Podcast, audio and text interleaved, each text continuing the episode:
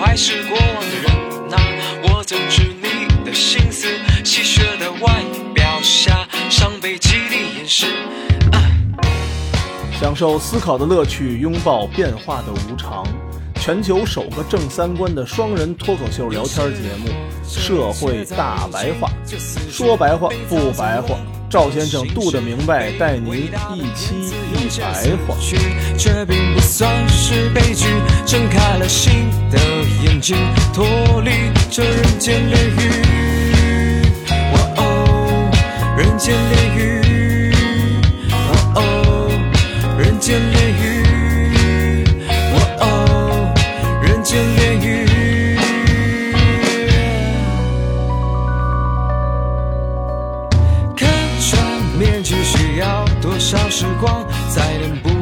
不为假象迷惘？被画下颌都被过往遗忘，又有谁能？大家好，欢迎大家收听《社会大白话》，我是赵先生，对面呢还是我们杜的明白。大家好，嗯，咱们应该欠了听友们几期是吧？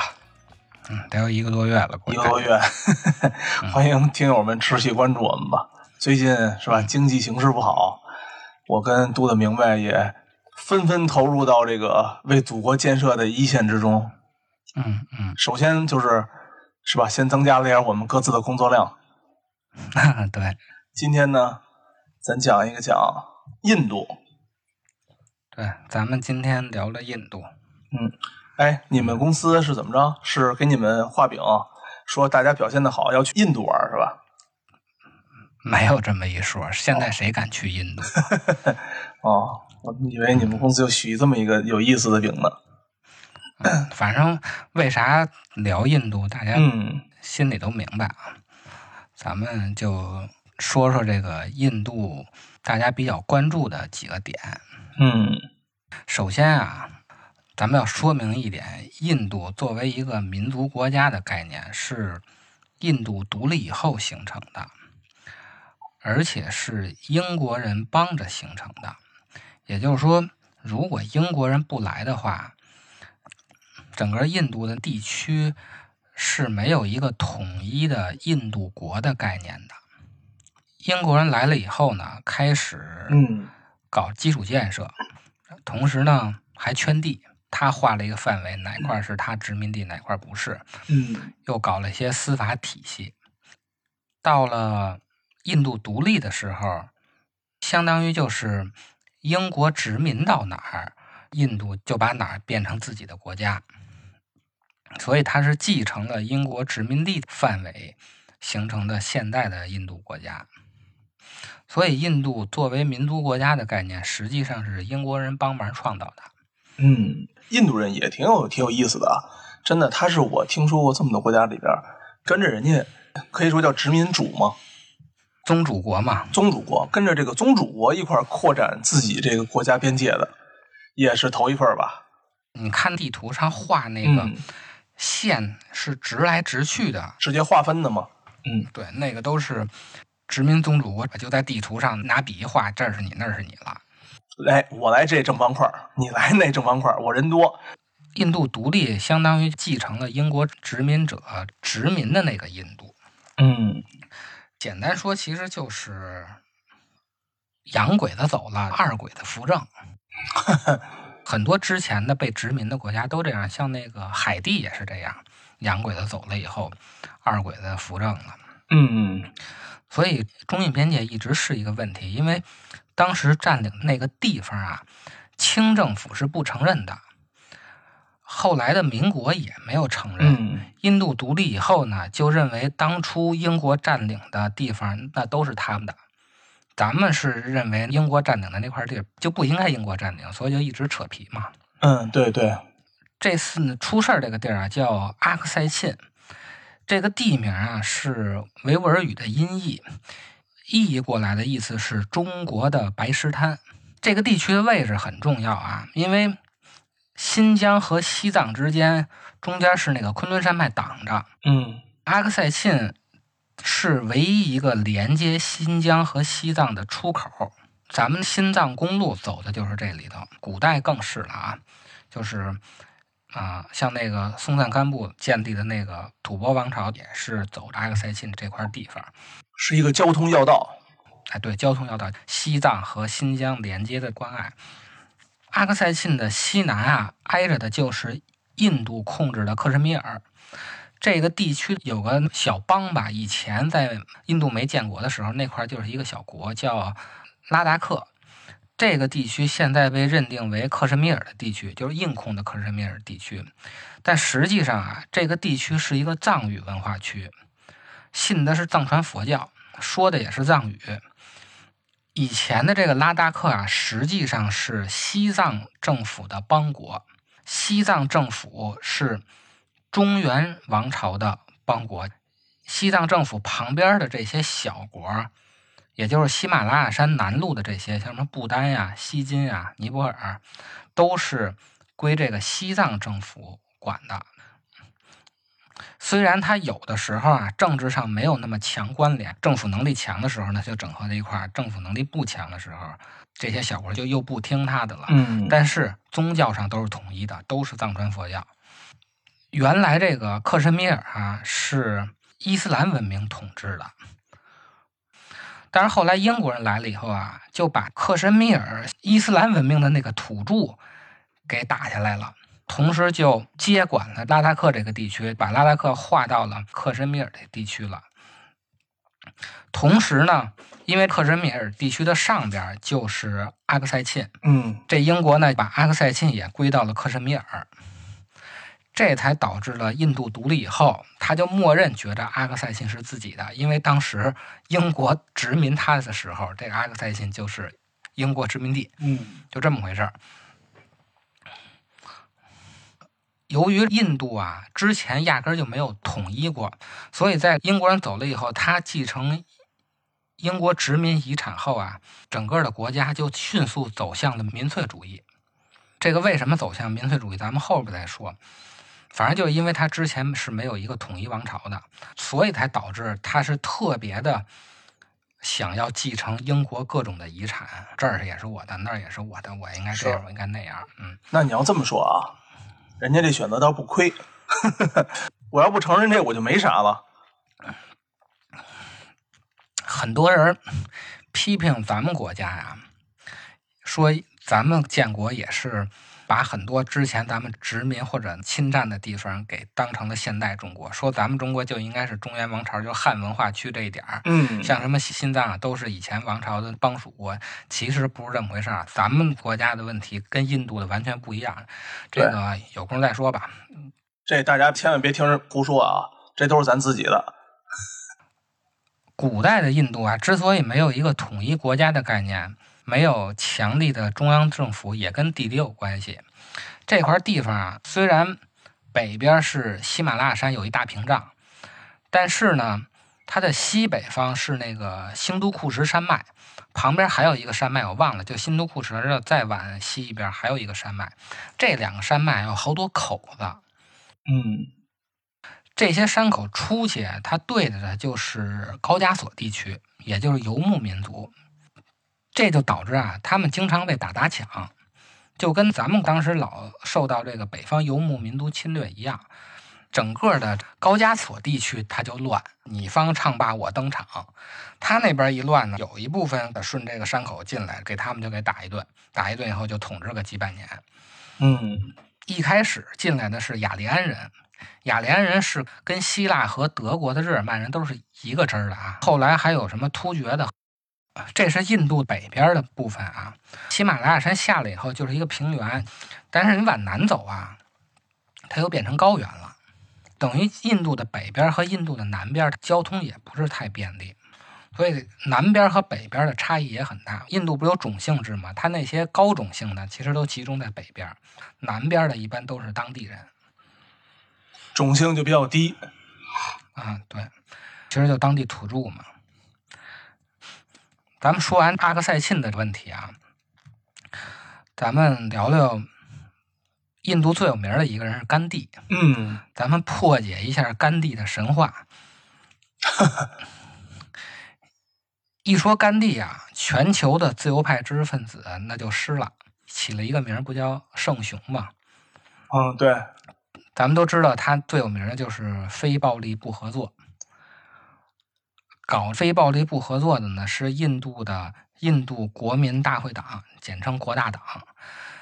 这个党啊，它本身就不代表人民，它是一个精英政党，它不代表印度的工农。所以实际上，非暴力不合作运动最后还是出现暴力了。那这是必然暴力啊，这必须暴力啊。非暴力不合作的只是那些精英，精英层面的其实都是二鬼子。说实话，就是因为更好英国殖民走了以后嘛，精英其实都是二鬼子。像甘地也是英国留学回来的嘛。嗯，非暴力不合作运动一共搞了三次，之间啊出现了暴力行为以后啊，甘地对工人说什么呢？他说：“我们必须把所有那些不服管制、扰乱民心的因素控制起来。我们大印度没有政治罢工的容身之地。”嗯，这意思就是你在印度就不能罢工我们天生就是服务人家的，啊！对对对，你哪能罢工呢？我们不服务别人，我们这日子还怎么过呀？然后他对农民说什么呢？他对农民说，反对一切试图在地主与雇主之间造成不和谐的行动，建议所有雇农要忍受疾苦，而不是奋起反抗。嗯他这背后的意思啊，其实就是维持现有的社会等级不变，该什么样什么样。只不过啊，英国人走了，再换一个新的主子，嗯下边的人你别折腾，你们一折腾就影响我这个二鬼子扶正了。哎，这甘地这具体这事儿啊，咱们就上学的时候，老师非常粗糙的给大家说了说，就说是个伟人，怎么这个重新 再听这事儿不是那么的正义呢？咱们现在其实都好理解了，这就是立人设，对对，这是西方给甘地立的人设。哦，是资本主义国家给人立的人设是吧？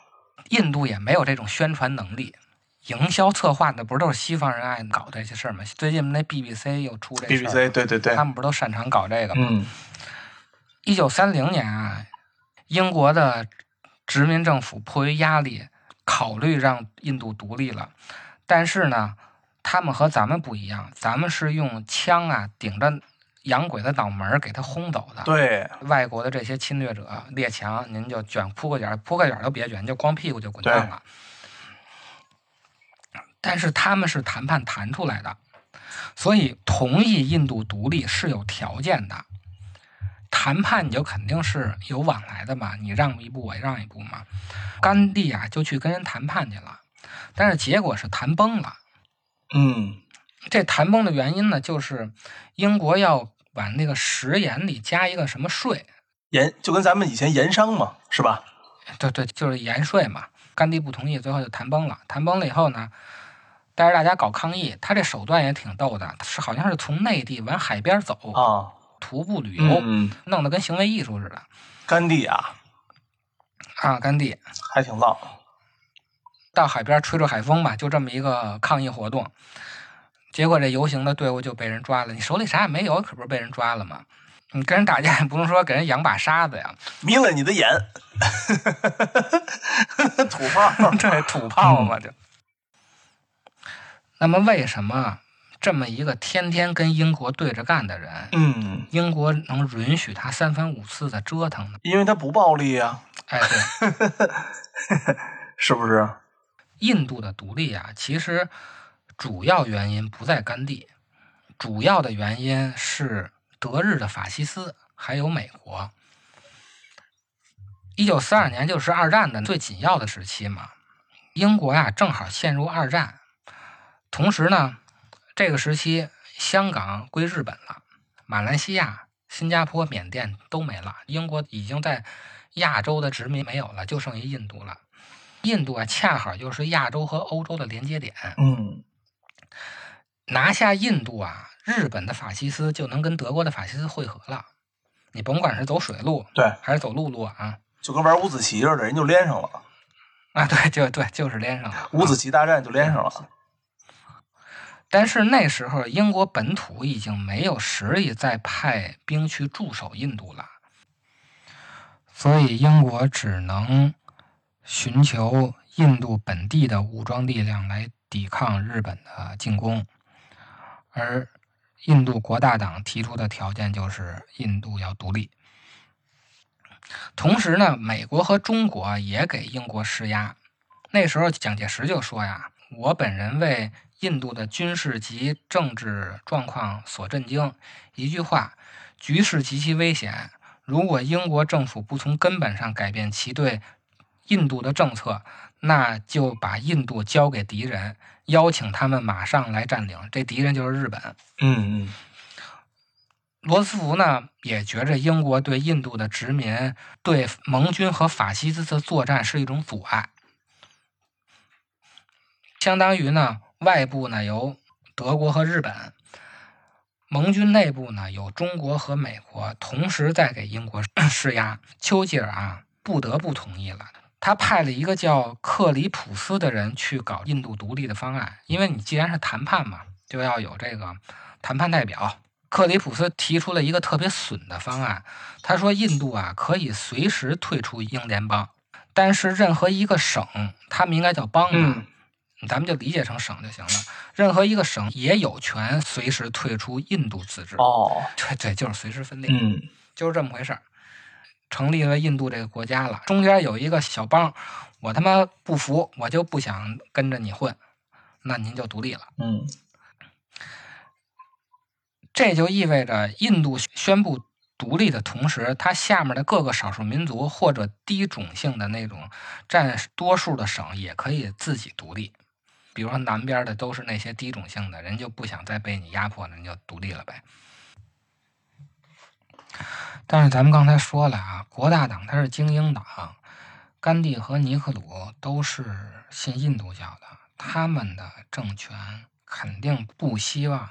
穆斯林和锡克教参与进来，锡克教是类似于印度教跟穆斯林之间那么一个中和宗教，这个是英国不能接受的。因为既然要动员印度本土的武装力量来协助英国作战，那就必须团结一切可以团结的力量。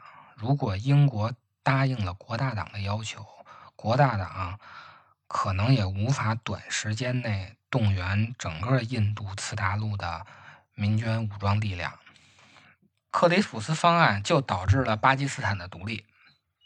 英国控制的印度半岛啊，它实际上是现在的印度加巴基斯坦。国大党不让人家穆斯林聚集会，人在你这掺和什么呀？人们凭什么归你管呢？嗯，就其实就很简单嘛。所以后来就因为克什米尔的地区到底归谁呀，就一直在打，这就是当时英国留下的坑。但是其实不是一点道理没有，英国在那边捅了那么长时间，他明确的知道印度就是一盘散沙，一搞独立，你又不让那些少数的宗教信仰的贱民进会，那最后不是闹分裂吗？你还不如就让人直接独立了。嗯嗯，其实也没毛病。总的来说，克里普斯法案啊。相对来说还是比较中立、客观、理性的，是印度人自己不服气，印度精英不服气，非要完全的继承英国殖民的那个范围，嗯，就缺一点肉都不行。这是他们自己转不过弯来，肉不想撒嘴。一九四二年的这个第三次暴力不合作运动啊，他打的口号叫“退出印度”，好听的啊，叫“退出印度”，其实就是让英国人滚蛋。但是这个非暴力不合作啊，搞着搞着就变成武装暴动了。你想，一帮人慷慨激昂的在大街上喊口号，那不是沾火就着吗？你一拱火，肯定就打起来了。到了一九四四年，外部的德日还有民国和美国促使了英国同意印度独立，所以印度。独立的主要原因不是非暴力不合作运动，也就是说，甘地在这里头起的作用非常的小，他就是个吉祥物，搞游行、搞静坐、海边散步、吹吹风，团建呢，这是带着印度人，这种东西不可能跟英国的暴力殖民对抗，人家是洋枪洋炮，促成独立的主要就是法西斯。所以这个印度啊一直同情日本的军国主义，他认为正是日本的威胁迫使英国放弃了印度的殖民。靖国神社里头还有一块东京审判时日本给印度人立的一个嗯牌子。当时东京审判时有一个法官是印度法官，他是比较同情日本的。结果这靖国神社里就有这么一个印度法官的牌位。哦，印度的独立呢，既不是甘地的非暴力不合作运动，也不是英国的宪政民主制度有多么文明，也不是美国人有多么善良，背后的原因就是大国博弈出于自身利益的战略决策。甘地其实是一个被包装出来的圣雄，其实既不圣也不雄。对，总得需要一个偶像嘛，这地儿也没啥玩意儿可出了。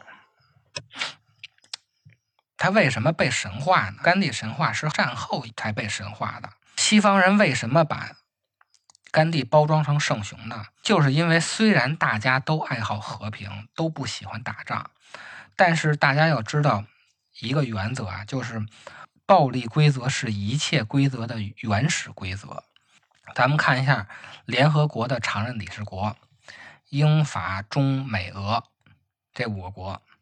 全球承认有核的国家也是英法中美俄，也就是说，联合国的那个规则背后的就是暴力规则，就是全球五个拳头最硬的。就是这意思。有核武器的不是常任理事国的，你有了核武器了，我就想方设法让你没有。像伊朗那样顶着压力就弄了，没准他也能入场了。后来西方开始大吹特吹甘地啊，其实就是希望后面再想闹独立的这些殖民地，你别再搞武装斗争了，你学学人家印度，你学甘地，你别学那尼赫鲁。要是没有甘地在这霍霍呀，没准就真的是武装暴动了。竖个标杆儿，我给你，还是跟咱们之前说节目的是吗？我给你画一条道儿，以后你们这些其他国家想闹呢，你们照着这个模板来闹，学学人家，罢工的时候，你也别搞武装斗争，您就对，玩一玩。对你海边吹吹哎风，玩玩沙子没海边的，反正对，你就干点别的，唱歌跳舞的什么的都行那那这个，你手里没有武器呀，谈判的筹码就少了。说白了，也就没有什么谈判的资格了。对你有你还有有对吧你你不需要谈了，你不是你有什么可谈的呀？对啊，你是你空手空手谈空着手，你有什么可谈？对啊，不要相信那些什么光脚的不怕穿鞋的这些东西，你知道吧？因为光脚的手里边拿东西，不是因为人家光脚。甘地的神话还有一个更大的文化背景，就是否定革命的背景。尤其在冷战以后，我们总是预先设定了自己是冷战的失败者，然后站在这个假设的失败者的角度去否定以前一切的暴力革命。这个我们下期再说。表面光彩。